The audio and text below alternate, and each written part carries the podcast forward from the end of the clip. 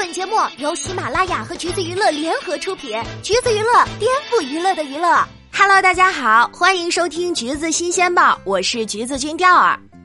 前几天呢，钓儿给大家做了一期节目，主要是推荐一下二月份即将上画的国产电视剧，其中比较令大家期待的《完美关系》，这两天就如约而至了。这部剧的阵容啊，可谓是相当不错，佟丽娅、黄轩、陈数、高露，还有曹云金。总之，从各个方面来讲，都是很令人期待的了。首发的几集也上了不少热搜，比如说剧名《完美关系》啊，男主黄轩演技，女二陈数气场，女三高露气质，男配曹云金等等等等，可见大家对他的关注程度。这部剧的剧情简介呢是这样的：女孩江达林从没干过一天的公关，却临危受命接任了父亲的公关传媒公司。是的，这部剧的女主角叫做达林。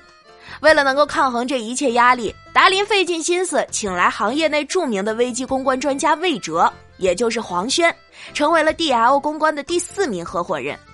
江达林在魏哲的训练之下，迅速成长为优秀的公关专家，完美的解决了一个又一个的公关危机。而身患焦虑症的魏哲，也在达林的影响下，重新找回了真实的自己。两个人带领员工重振 D L 公关，成为了危机公关行业的超级英雄。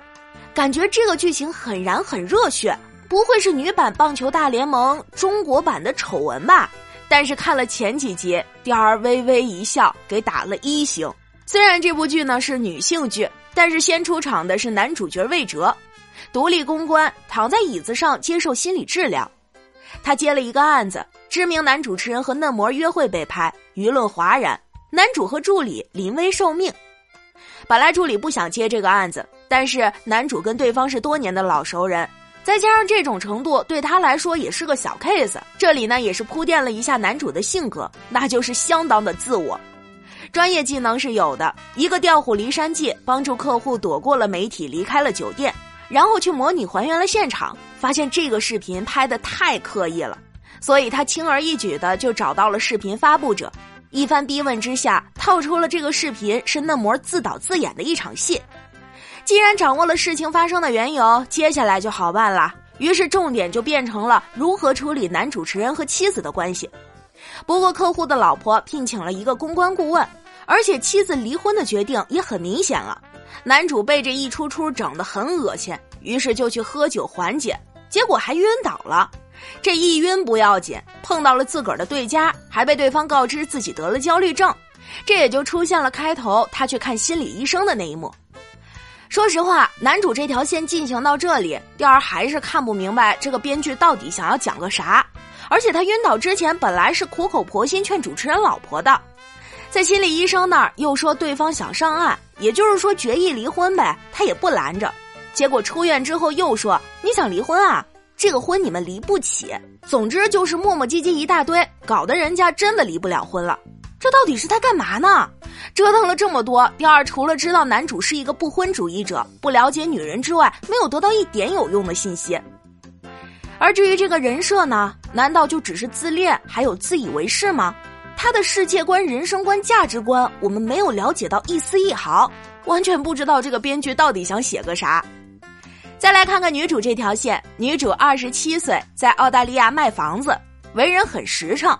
她卖富太太一个大房子，在老板的眼皮子底下说这个房子死过人，也真是绝了。很多老板不在的场合，他明明都可以跟人家说，结果呢，他却都选择了支支吾吾、比比划划，就是不直说。反正你老板也听不懂中文，死过人三个字简短点多容易说呀，为啥就非得在别人眼皮子底下说呢？果然就这样，生意黄了，他也被开了。编剧可能是想要打造女主是一个有正义感的人。但是呢，剧里面给出的理由却是他告诉客户实情，是因为他们都是中国人。女主失业没关系，反正他是个富二代嘛。只不过他父亲参与的一个基金钱空了，主事人跑了，他的父亲也被牵连，躲在外面不敢回来。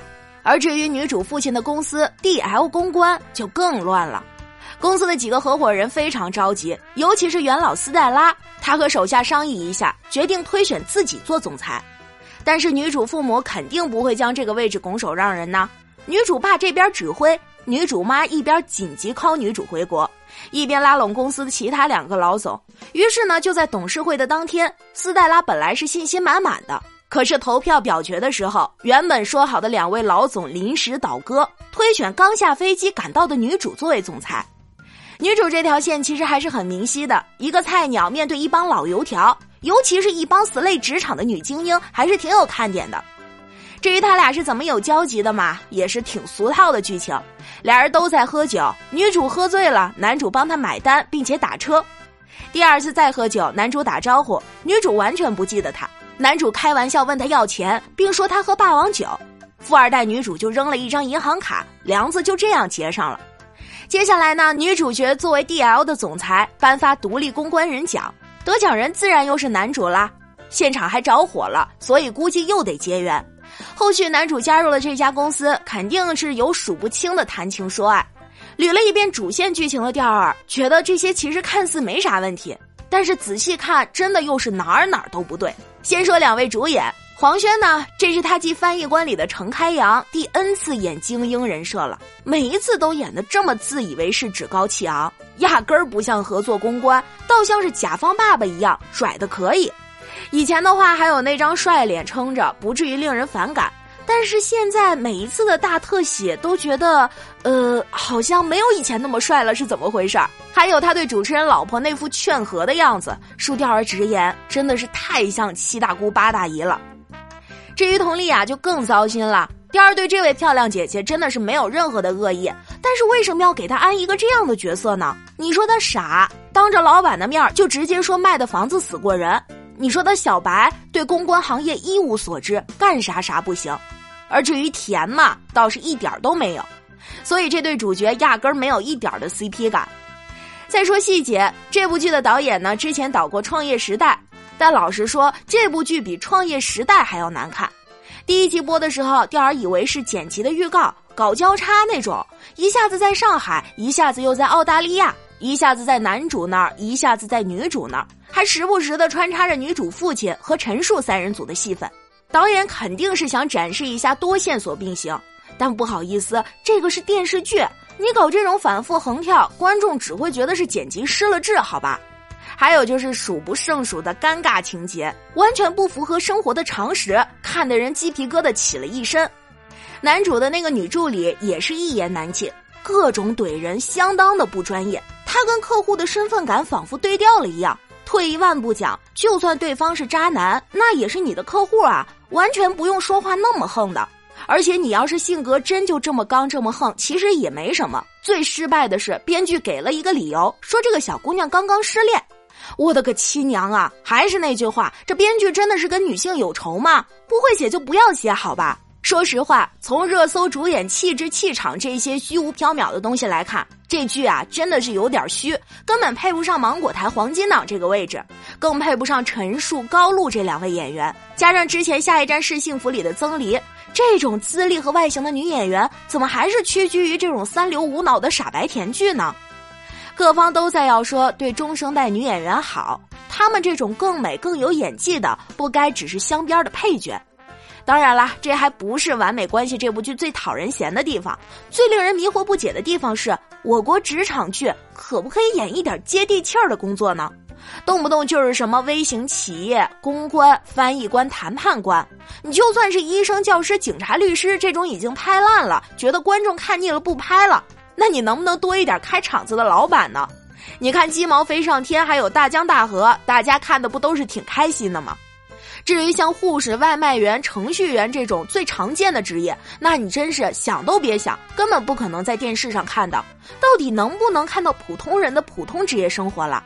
如果有一天真的出了一个像外卖员的日记，或者是程序员的爱恨情仇，我想应该也会有很多观众乐意去买单吧。当然，一切的前提都是建立在你的剧情过硬、演技过关。好啦，今天的节目呢就先到这里了。看过这部剧的听众老爷们对这部剧都有怎样的评价呢？不如在评论区与我们一起互动吧。如果你想获取更多有趣的娱乐资讯，欢迎搜索关注“橘子娱乐”公众号，时髦有趣不俗套，就在“橘子新鲜报”。我们下期再见了。